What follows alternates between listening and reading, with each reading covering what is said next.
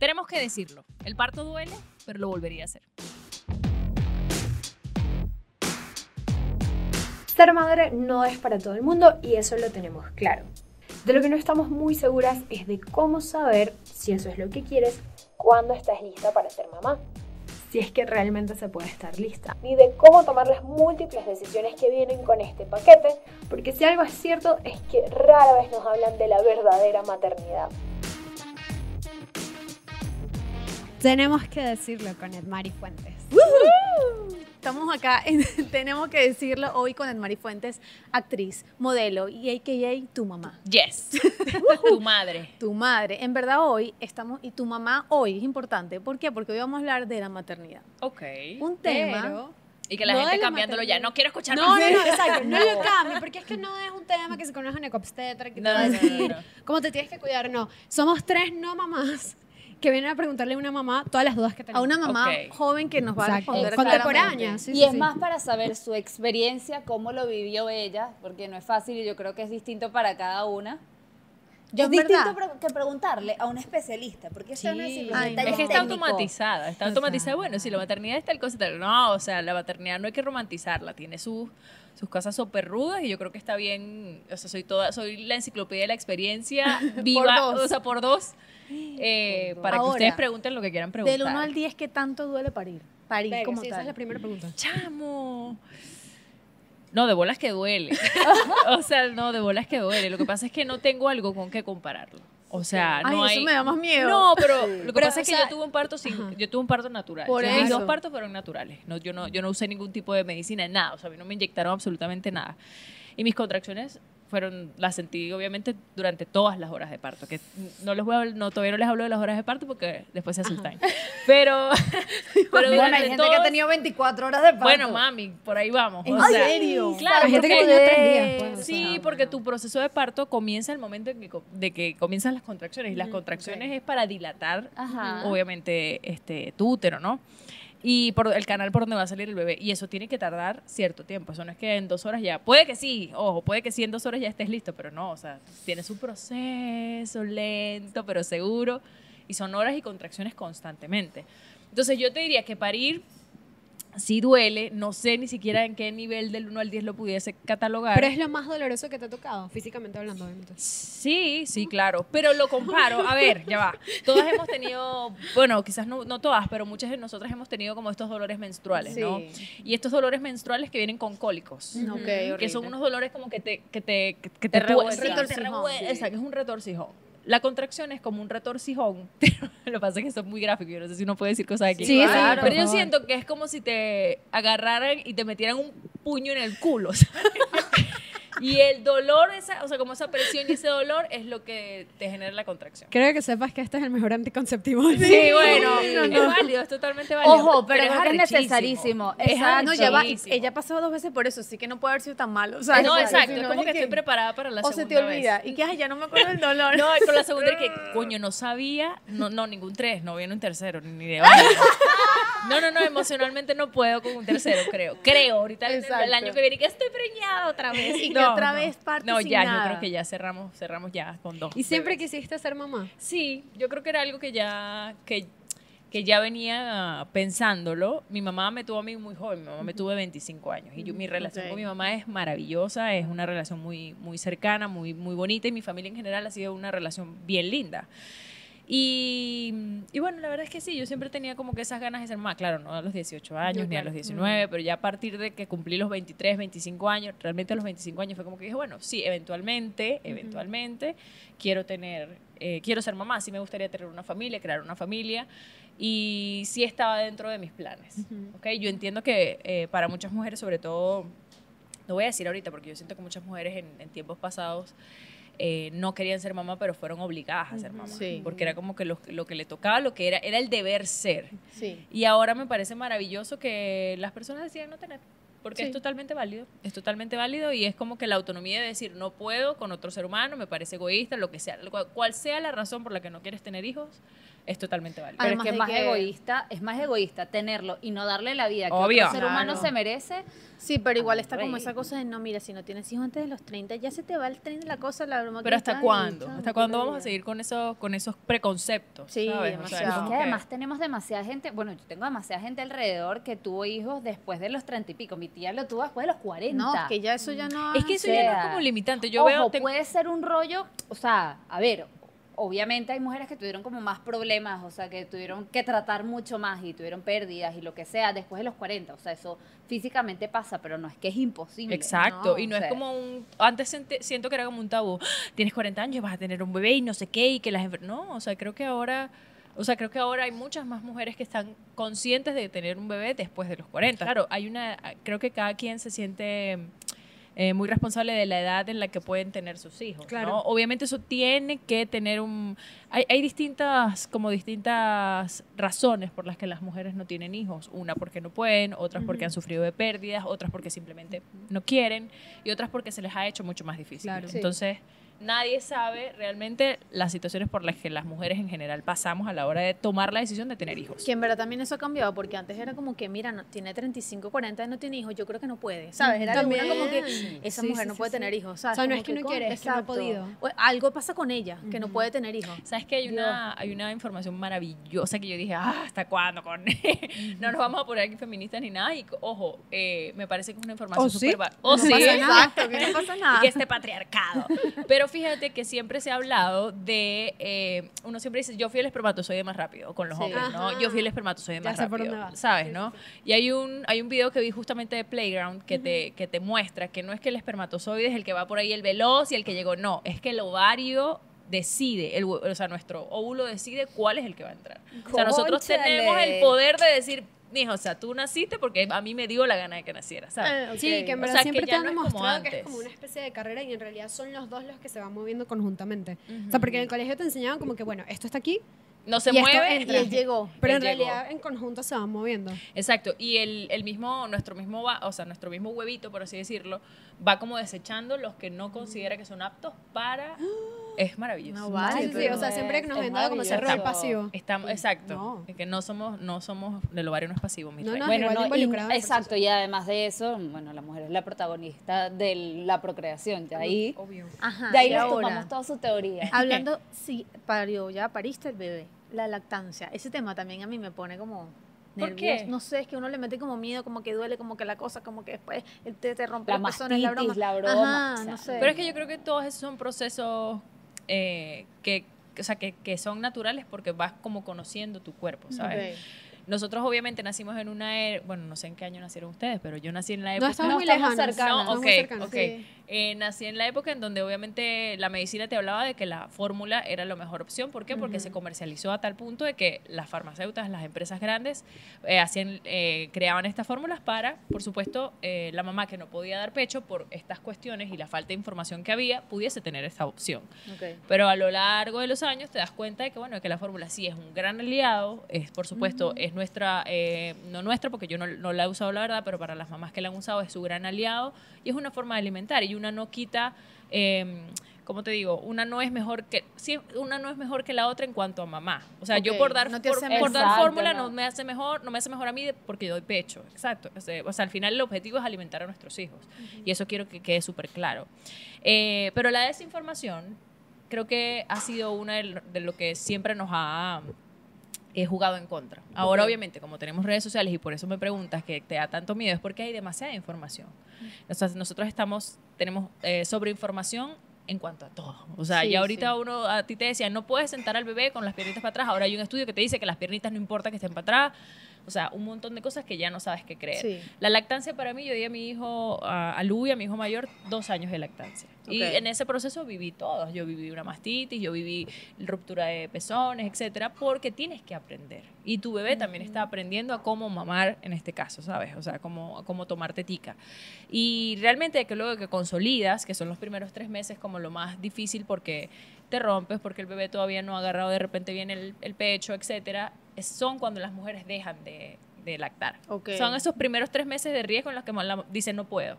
Pero si tú te comprometes y, en- y- y de repente buscas información, buscas ayudas con, con profesionales de lactancia, puedes lograr una lactancia exitosa. Pero tiene que haber Sí. compromiso de ambas partes. o sea, compromiso tuyo de decir, yo esto lo voy a lograr, esto lo quiero hacer por alguna o por otra razón y, y decir, bueno, sí, esto es lo que yo quiero hacer. Y si no funciona, pues no funciona y ya está. No pasa Exactamente. nada. ¿sabes? que es lo que estabas diciendo justamente. Hay no mamás que nada. simplemente no les funciona. O sea, es que a mi mamá le pasó, por decirte, mi mamá es pediatra y ella obviamente era lactancia materna exclusiva. Como yo no le voy a dar lactancia, no salía. Y mi mamá, cuando se pudo sacar un teterito, este se le cayó. ay, Entonces, oye, ya Pasa, llegó un eso pasa. punto, o sea, en que en verdad tenía demasiado tiempo, yo me estaba empezando a desnutrir porque el tema de ajá, lactancia materna exclusiva, mira, a la señora no se le da. Y ha tratado todos los métodos y maneras posibles, es eso que les estamos diciendo, o sea, no necesariamente, si tratas, tratas, es lo que dice Mari también, el tema de ser constante, ser perseverante, aprender a conocer tu cuerpo, no rendirte a los tres meses, pero si ya llega un punto en que ves que el bebé está sufriendo, no. mira, No, y además eh, no, llega no. un punto que definitivamente yo creo que eso no es para todo el mundo. O sea, llega el punto que tú dices, hay, hay, una, hay un síndrome que es que tú, tú empiezas a rechazar el hecho de tener que darle pecho al bebé. Ah. ¿ok? Ok. Y cuando eso pasa, que ya como que no, no quieres, y eso, te, eso a uno le pasa cuando ya tienes tiempo dándole, por lo menos a mí me empezó a pasar ya cuando él tenía 9, 10 meses, Ok. que ya yo no quería, ya era como que, ay, qué, f- o sea, como que qué fastidio, y se tiene que decir, es como que, ay, qué fastidio que te quiero traer la teta, ¿sabes?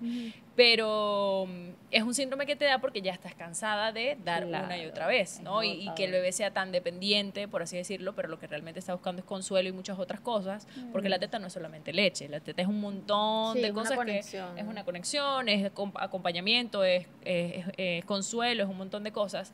Y bueno, hay mamás que simplemente no se les da. Y eso es, hay que, ¿sabes? Es como que, mira, no me gusta. Hay gente que dice, no me gusta, no me gusta darle pecho, prefiero darle forma. Válido, totalmente válido. Opciones hay, eso es lo importante. Exacto, o sea, eso es lo importante. difícil fuese si no hubiese la opción por lo menos de la fórmula. Y Claro. bueno, es lo que les digo, o sea, quien de fórmula no es peor mamá que la otra porque da teta, o sea, para nada. No, y que por Claro. lo menos tenías a otra gente que amamantaba a tu niño antes. Sí, si tú no claro, podías. O sea, creo que la Sí, fórmula sí. es una opción como un poquito más práctica también. Exacto. Ujú. Sabes No, que también cercana. está otra cosa Sí. que es tener un hijo, chévere, pero después tener otro y como full seguido. Yo siento que es como que, ¿Te sientas aludida? que- Me- metan más agua. o sea, creo que es como que también un reto mayor, o sea, no, porque capaz es como que, no sé, mi mamá lo vivió también conmigo, mi hermana, yo estaba muy pequeña cuando mi, mi hermana nació, entonces como que es como un reto doble, ¿no?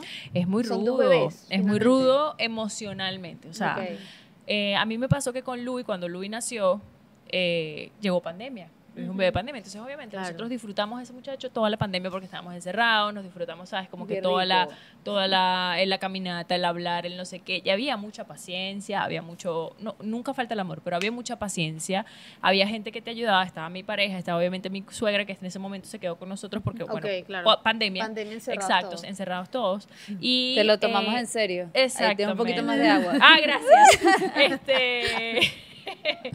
y bueno, había, ese núcleo que habíamos tres personas para un solo bebé. Claro. En esta oportunidad con Kai, eh, pues todo fue totalmente distinto. Y, y el hecho de que a veces, mi, obviamente, mi esposo tiene que viajar, yo estoy sola en casa con los dos niños, los, estos, mi hijo va a cumplir apenas cuatro meses, los primeros dos meses, tres meses, era súper rudo. Claro. Porque mientras yo tenía el bebé que le tenía que dar pecho, lo tenía que dormir, el otro me estaba pidiendo. Ay, ¿Sabes? Y me claro. decía, mamá, venga a jugar conmigo, o mamá, cárgame a mí, o mamá, o sea, eso Y es un bebé también, Y es un bebé, o sea, tres ay, años todavía sí, es un bebé, él sí. apenas está conociendo su autonomía, está apenas como que yendo al baño solo, solo, porque mamá, límpiame, por ejemplo, ¿sabes? Claro, o sea, claro. es un bebé todavía. Entonces creo que ahí juega mucho el tema psicoemocional y, y juega mucho la tribu que te puede acompañar en ese momento, porque eh, el estar sola, el, el no dormir, el que tengas un bebé pidiéndote pecho, el otro llorando, a los dos llorando al mismo tiempo, llega un punto en el que emocionalmente no puedes. Y, Claro, y, ajá, y a mí me pasó, y no me da pena decirlo porque eh, creo que al contrario, creo que nos podemos ayudar mucho, que me puse muy intolerante con mi hijo mayor, ¿sabes? Y entonces era como que lo regañaba, le gritaba, le decía, y él no- el culpable no es él, Claro. ¿sabes? El culpable no soy yo, que él no entendía. lo entendía. Y fueron eh, un par de semanas en las que en las que no podía con, con, con, con tanto para mí sola. O sea, yo lo que quería era dormir y ya, y me tocaba, ¿sabes? Y sé que a muchas mamás, imagínate con dos, con tres en, la- en las épocas Dios, pasadas, y que estaban todo el día en la casa, y decía, No, que te toquen morochos. Por eso, por eso también nos cri o las, los criaron, porque a mí nunca me criaron con, con golpes, pero sé que a mi mamá y a mis abuelos probablemente sí. Por eso estaban los golpes Claro, también. la ma- ¿sabes? hay una manera de descargar y una De- manera como que fácil, ya se quedó quieto, pero Exactamente. Ajá, pero ¿a qué costo? ¿A qué costo? Correcto. Entonces, bueno, eh, sí siento que la emocional, la psicoemocionalidad en ese momento es muy vulnerable, sobre todo que tienes un montón de hormonas, eh, los dos chamos te demandan muchísimo, pero ya ahorita lo estoy como manejando. Ya uno empieza como que agarrar el ritmo, o sea, ya uno sabe como la dinámica, el pequeño ya va, ya el perdón, ya el grande va al cole, el otro se queda en casa y así como que uno va organizándose. Por eso estoy aquí, porque si no, no estuviese aquí. O sea, y se tiene que decir. exacto. Sí, y esto da paso también al tema de la crianza respetuosa. O sea, de hasta qué punto, oye, eso como padre, tienes que trabajar tanto tu tolerancia para ver más allá, o sea, para ver más allá de cómo va a ser tu hijo en un futuro. Y lo vemos ahorita, muchos adultos que fueron criados así y aquí tienes las consecuencias. Sí. Sí. O sea, desde hombres que no respetan a las mujeres o que no tienen tolerancia hacia los demás. Yo creo que también es un tema de sociabilización y todo, porque en el momento en el que no te portas mal, ta, ta, Sí. Yo incluso, yo incluso en esos momentos, como que en esas semanas en las que tuve como esta, es- mm, como este descargue emocional, que ojo, eh, la responsabilidad es 100% mía, yo no puedo responsabilizar a mi hijo de tres años por una cosa que, que no le corresponde, ¿no? Obvio.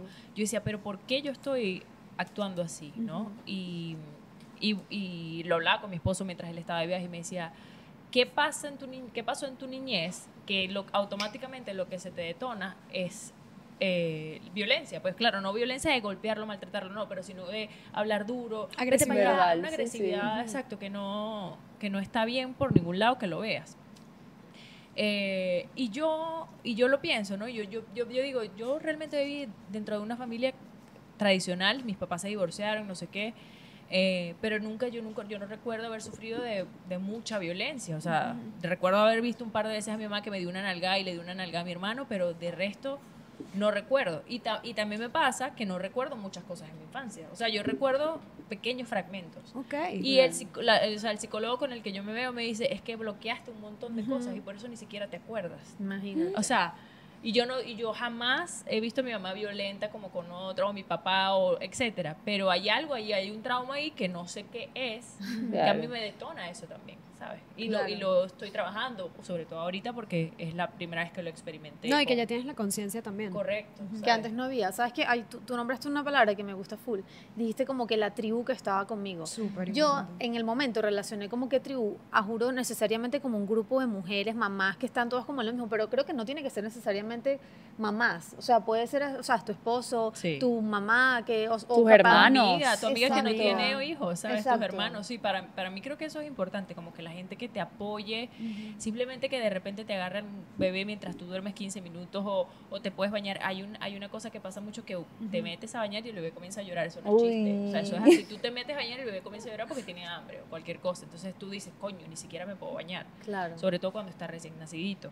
Entonces, tener una gente que te apoya, que te haga la comida, que de repente, o sea, a veces pasa que tú estás dando teta y no puedes ni cortar el pollo porque el bebé está pegado a la teta, ¿sabes? Es como que, que te corten el pollo, o sea, cosas tan que parecen absurdas, pero son tan importantes, es lo que hacen que tú puedas llevar tu maternidad leve, o sea, que puedas llevar con tu maternidad con conciencia y con amor y sabiendo que hay un montón de gente a tu alrededor que te está apoyando y que, y que no tienes toda esa vaina encima, o sea, Sí. yo digo, ¿cómo hacían las mujeres que tenían que lavar, que cocinar, que cuidar al muchacho? O sea, de ahí yo siento que puede venir el, el tema de la violencia, ¿sabes? De, de- del ignorar el llanto, del, del decir, ay, tú sí lloras, o el de tú eres un malcriado, o sea, un montón de cosas que hay que venir como desaprendiendo y que eso lo, lo estoy tratando de hacer yo, porque yo sé que mis hijos tendrán otros traumas, o sea, nuestros hijos tendrán otros traumas que no serán los mismos que los de nosotros, pero tendrán otros pero tratar de que lleven su emocionalidad distinta, pues, ¿sabes? De que estén mucho más conscientes y que no les dé pena llorar, que no les dé pena decir estoy bravo, estoy triste, no te quiero saludar, no te quiero abrazar,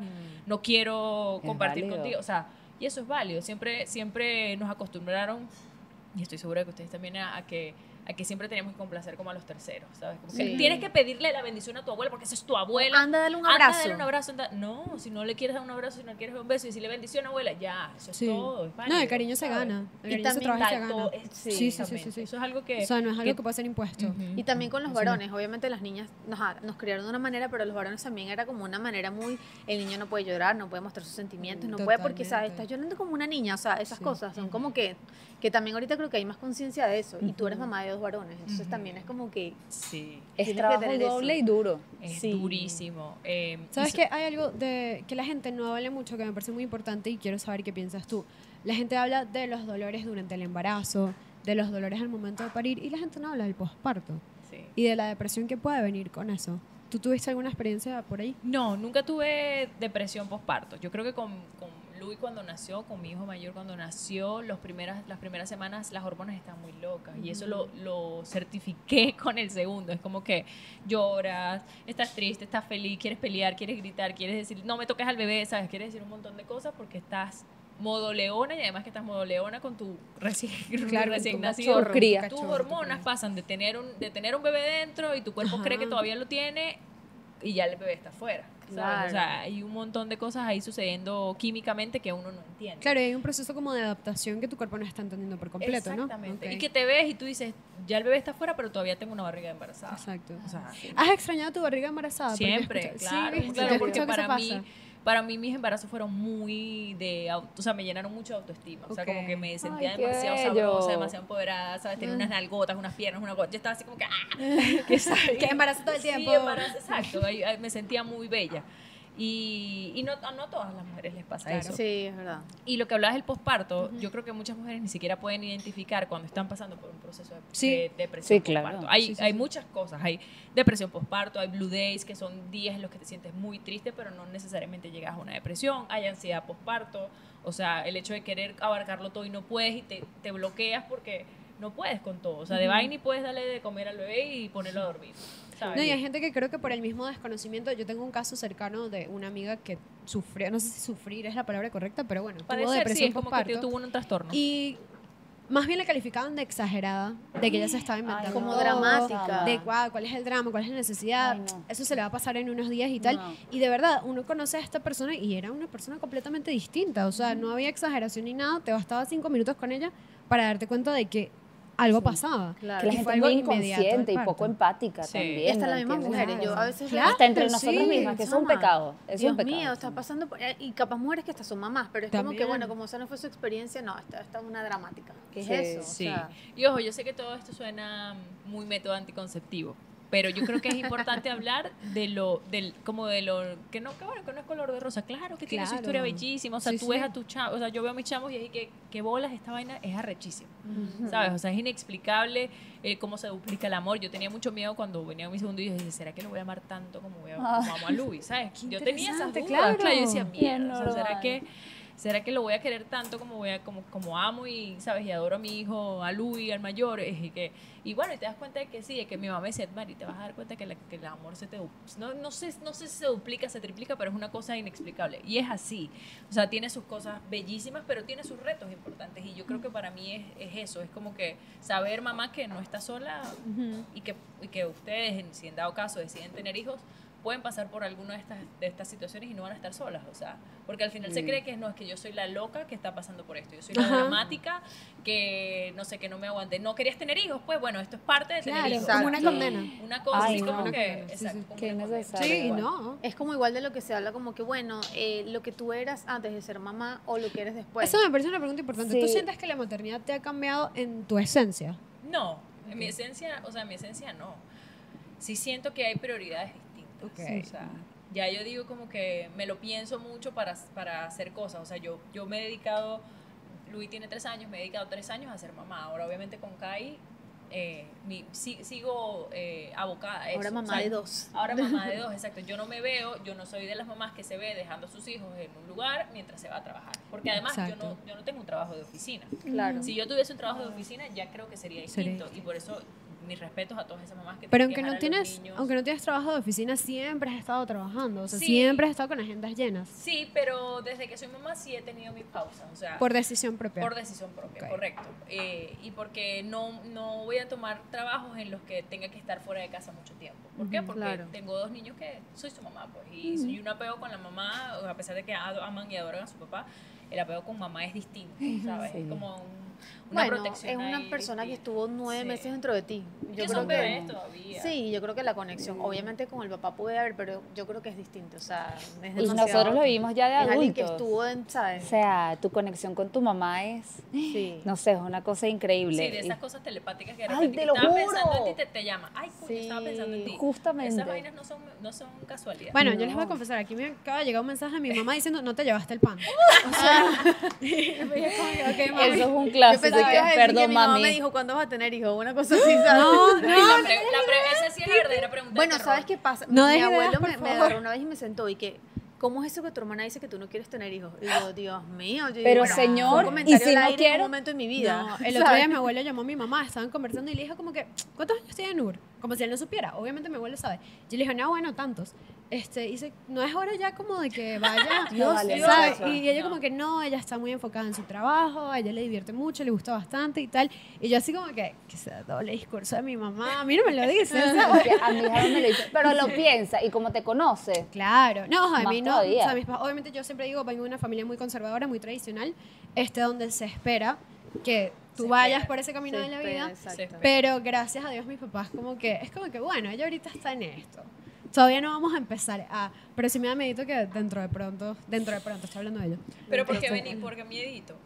Porque es como una presión que uno no quiere tener, ¿no? Ah, pero te da miedo la presión o el tener. o Exacto, el- o el- mamá, No, no, la presión, la Ah, presión. No, Ay, no, a no, mí no, sí no. me da miedo ser mamá, te lo digo. De, de Ah, no, verdad, me da pánico. ¿Sabes qué, me- qué es lo que me verdad me da miedo? Pero- el momento en el que, ajá, embarazada, bella, bellísima, yo también siento que estaría y que espectacular. Glowy. Pero tú es como que, mira, tú sabes que ya te queda una cuenta regresiva para parir. A mí parir Y ya no hay nada que hacer. O sea, ese momento es el que a mí me da miedo, el momento del parto. Porque además yo sí diría que no, no quiero, o sea, si se puede evitar la cesárea, se evita la cesárea, pero el momento del parto es lo que me da como que...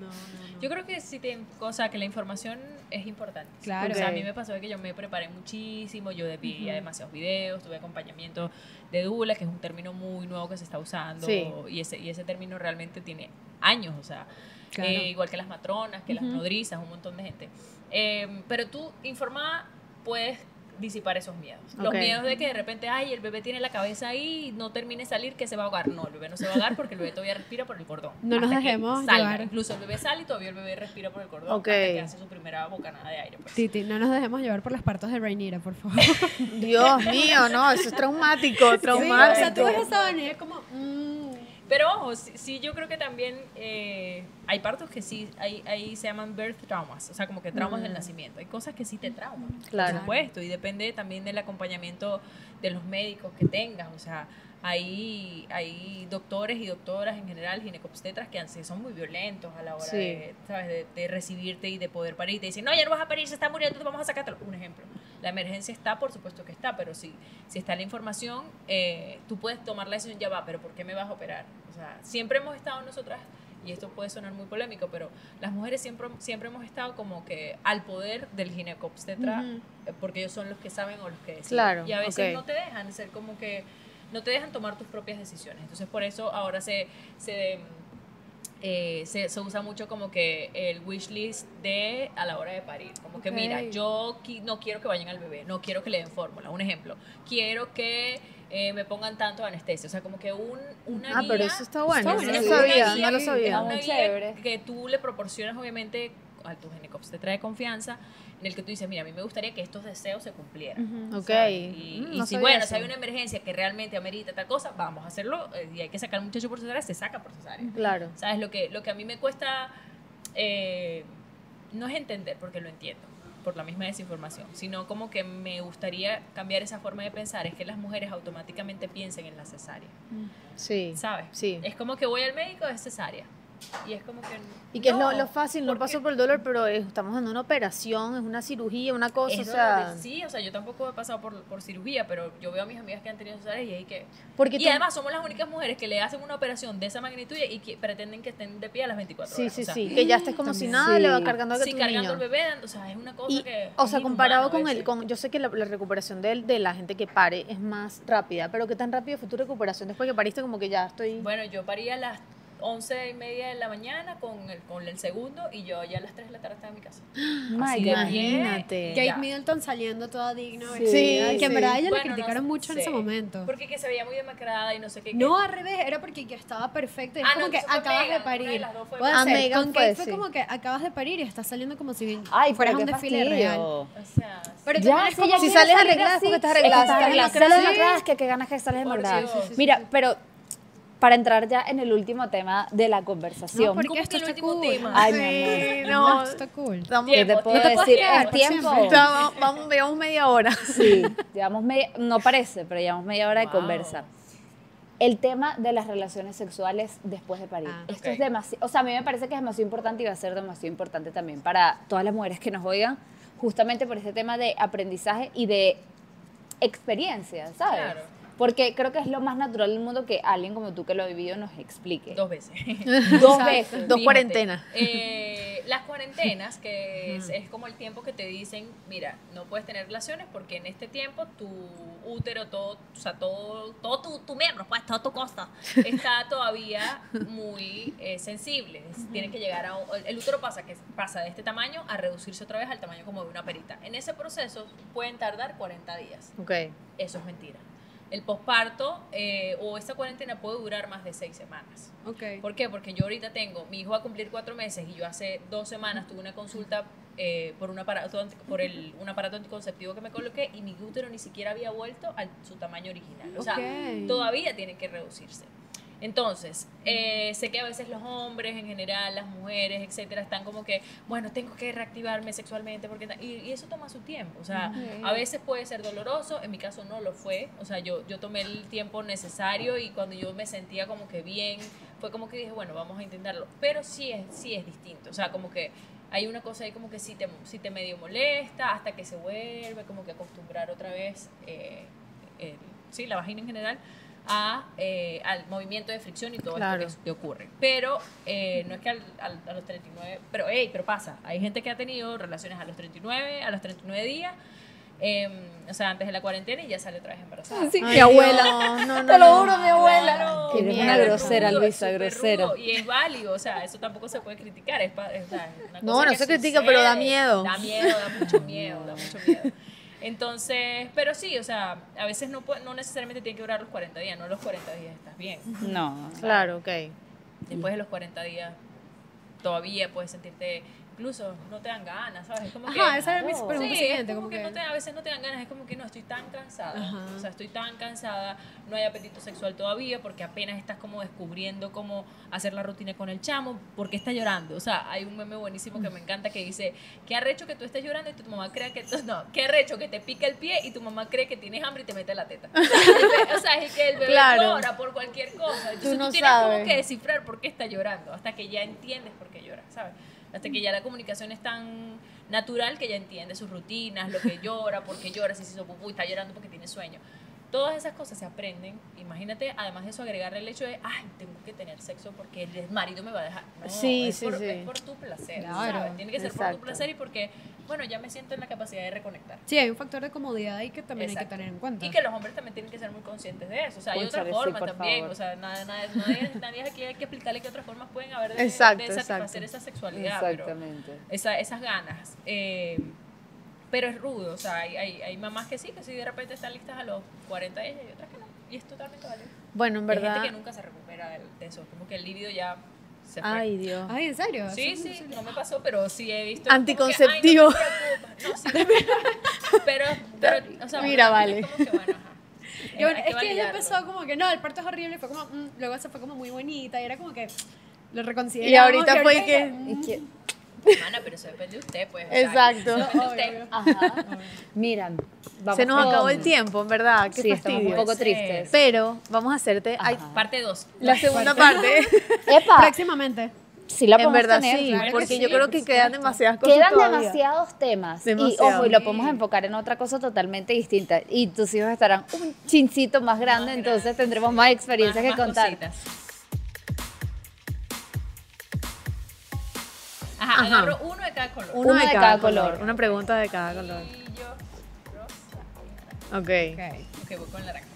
Si quieres te agarro aquí. Ay, no, qué raro. Un nombre que jamás le pondrías a tu hijo. Muchos, marac- muchos nombres maracuchos.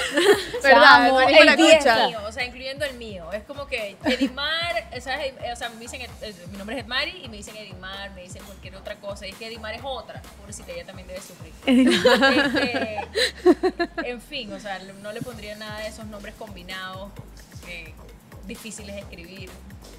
Eh, Difíciles de entender. nadie- Exacto. Nadie, nadie se siente. Pero sabes que pero Kai- con el mío es suficiente. Kai y Louis me parecen demasiado bellos nombres y Sí. como cortos, sencillos, ya. ¿sabes? Los van a escribir y entender muy rápido. Los ellos. van- El resto exacto. es y que, ¿cómo es que se llama?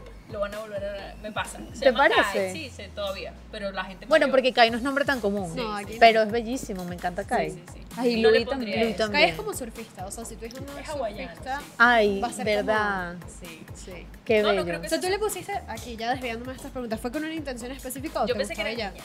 ¿En serio? ¿Y se iba a Sí. llamar Kai? Se iba a llamar Mar.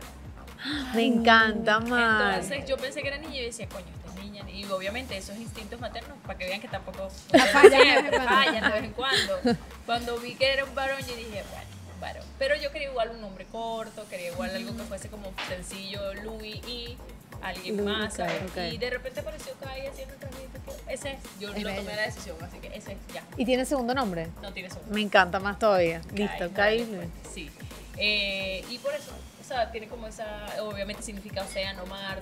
Ok, ok. sí. Es Sí, yo significado. de ahí. todas las series que he visto surfistas o de playa, lo que sea, tienen Siempre hay un. Kai. Y es como que un nombre ahorita, o sea, me di cuenta de que muchos tuvimos no, bebés que llamamos, que llamamos Kai, que si Michelle Derner Cician, que ¿Cómo es que se se llama llaman? Kai. Em, Eh, Bella Hadid. Coelho, Camila Coelho tiene su chamo. Bella llama no, Kai. Gigi. Gigi Hadid. Creo que la, el Sí, bebé también se llama Kai. ¿verdad? Sí, sí, también se llama Ah. Kai. El bebé de Gigi se llama Kai. Pero creo que eso es por origen árabe. Ah, bueno, pero ya Claro, estamos entrando en otra cosa. Sí, sí, Habló sí. la experta. Ajá. Sí, sí. Ajá, Ajá, sí. Comentario más baboso que te han dicho. Ay, supieras que yo no, o sea, no recibo tantos piropos, pero es, es ay, sí, una vez embarazada, embarazada My que me cayó malísimo. O sea, me dijeron algo así como, iba caminando y me dijo un tipo, o sea, que yo me le volteé y le, le dije de todo, se me salió los maracuchos chimbo. Y el carajo me dice, ay, ¿quién hubiese sido el papá? Me dijo. Ay, Dios mío. Yo, mira, Santo poder. pongan pitos, maldito mamá huevo. ¿Qué te pasa? Cero pito que le voy a poner. no sé qué. Pero bueno. A mí una vez me dijeron algo horrible que ni siquiera es apto para decir por aquí. les ¡Uy, cuento qué horror! Horroroso, horroroso. No puede ser. Horroroso. Ay, no, chama, es que de todo. Sexista, machista, todo. Horroroso. Todos juntos. Todos juntos. Sí, no, de verdad no lo voy a hacer aquí porque es muy bien. Ok. Ni vale la pena. Siguiente Cualquier cosa pregunta. me escriben en Instagram y les puedo decir.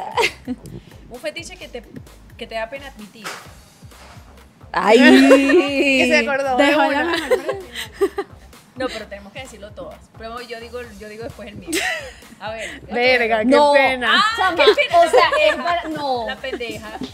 Claro. Está bien, está bien, sí lo vamos a decir. Dale, pues. Dale, pues empieza tú. Dios, no Es que quiero. Estoy pensando, estoy pensando. Yo sí Eh, tengo uno, yo sí tengo Dale, uno. pues. eh, es como, es raro. Eh, no vayan a pensar mal de mí, pero a mí sí me gusta imaginar muchos personajes ficticios. Ese es mi fetiche. Ok. Que- Porque lo vi, lo vi venir de Totalmente, Porque en la totalmente. oficina estoy 24-7 hablando de alguien específico, pero Sí, sí, sí, sí. esa es mi cosa rara. Me gusta la posición de, de, ver, de ver al hombre por atrás, pues, ¿sabes? Como la parte de las nalgas. Ok. Ok. ¿Sabes? Que se vea como el, el escroto y todo eso como desde atrás, sí me gusta. Ok, está bien. Ok. Bueno, pero estuvo. No, Válido. pero que decir, porque yo dije. Es verdad. O sea, la junto conmigo. O sea, me gustan las nalgas, las nalgas me encantan. Ok. Valeria. Es que sí, uno se puede imaginar, ¿será que esto es un fetiche? ¿Será que...? Y que ya va, pero que tan grave es que diga esto. Dilo tú. que son para ti y no sabes si en los demás. Exacto. Mira, no sé, no sé qué iba a decir. Yo creo que también voy por ahí el lado de que lo traten mal a uno. Eso- Bueno, a mí me gusta que me dominen. Sí te ¿Sí? gusta. Uy, Ok. me encanta. Pero que te amarren y esas No, no, no, no, no, no, no. Pero que ser Yo- yo, la pasiva, así. Ay, sí, A toda me- dulce. Porque yo tengo una personalidad muy fuerte. Esas cosas de amarre me parecen interesantes. A mí no también. me han amarrado, pero cada vez que veo cosas como con amarres me dan como un morbo ahí. Ajá.